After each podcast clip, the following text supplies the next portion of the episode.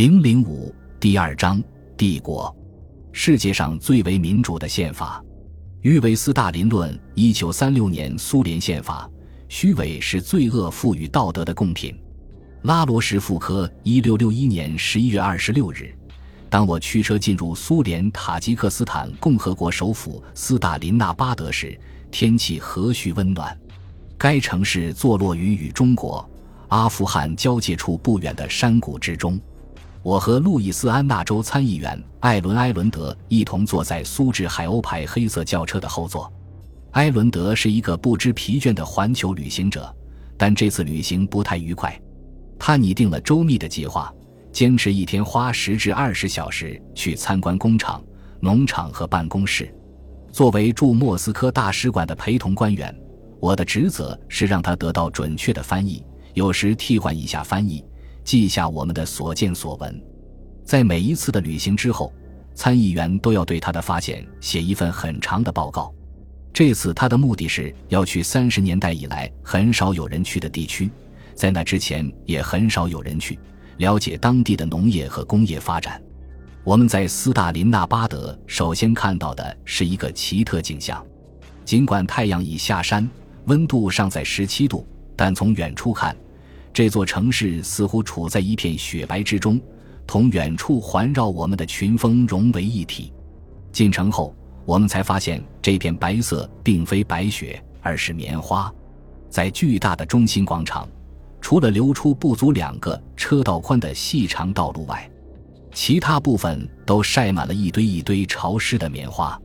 东道主有些不好意思地解释说，在收割棉花时下了一场大雨。不得不在广场和其他空旷地带将淋湿的棉花放在冬日之下晒干。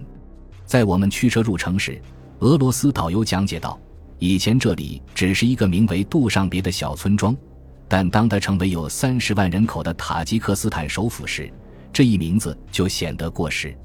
很幸运的是，约瑟夫·斯大林非常仁慈地允许用他的名字来命名。”当尼古拉赫鲁晓夫在苏共二十大攻击斯大林的报告发表十天后，这城市又恢复使用杜尚别的名称。无论何时，也无论这个城市的名字是什么，棉花总是这里的国王和王后，而且日益如此。这是开玩笑。棉花也是周围邻国的主要农作物，如乌兹别克和土库曼大部分干旱地区都种植棉花。事实上。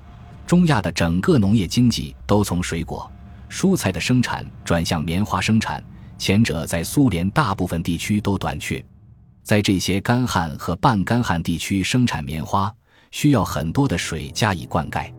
在许多地方，土壤中的盐分很大，不得不在每年春季播种前冲洗一次，以使庄稼更好的生长。为此，就要挖掘沟渠，以引进更多的水。巨大的咸海流量越来越少，水位开始下降。水还不是唯一的问题，由于化肥、农药、拖曳剂日益被无限制的使用，河流和地下水被严重污染。早在1961年，就有人担心环境能经受多大的破坏而不致使土地变成荒地。当我们问及此事时，主人向我保证。社会主义政府与资本主义政府大为不同，用不着担心。社会主义政府永远关心人民，破坏环境的事自然是不允许的。我们在中亚城市所会见的大多是俄罗斯人或其他欧洲人，很少见到当地人。不过，在中亚农村地区，则几乎全是当地民族。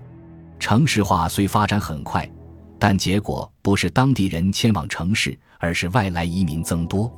这种人口流动是否会产生裂痕？当然不会。我们的谈话对象这样向我们保证：我们都生活在完美的统一之中，因为你知道，我们不允许任何形式的歧视。一九六一年，当我同参议员艾伦德在中亚和外高加索旅行时，我的头脑并非一片空白。我研究苏联已有多年，对其地理、种族及历史都有兴趣，甚至还读了许多政治和意识形态方面的书。然而，书面上阅读和吸收是一回事，用自己的眼睛去观察和感受则是另一回事。我对那一年秋天的所见所闻进行了思考。显然，我认为自己亲眼目睹了殖民主义的一种特殊形式，尽管我们的官方东道主否认这一点，但对未被意识形态观念蒙蔽的旁观者来说，这是一目了然的。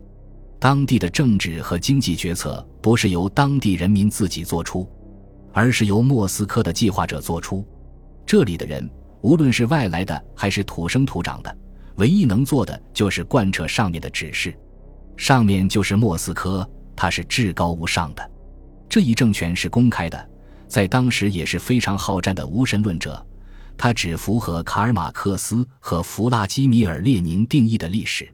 在我看来，当我们到达这个当时称作斯大林纳巴德的城市后，迎接我的那一片湿棉花，正是这一帝国某些特征的强有力标志。对于中亚而言，生产一定数量的棉花，并以国际市场价格销售或供给当地棉纺厂是有利可图的。我们不敢肯定，因为它从未被尝试过。但建立一种单一经济，以便为苏联其他工业区提供廉价的原材料，这肯定不符合这一地区的利益，也不会发生在考虑成本和效益的市场经济下。只有在计划经济下，当国家的各个组成部分被视为殖民地时。这种情况才会发生在某种程度上，它只在没有私有土地的国家发生，因为私有者对保护其资本、土地自身的质量有巨大的兴趣。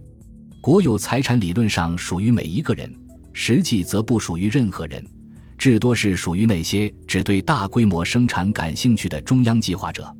由于这一体制为棉花生产制定了越来越高的目标。因此，不得不将日益匮乏的水用于棉花灌溉。对基本的经济因素，如资本投资的适当回收或其对环境的影响，则不加考虑。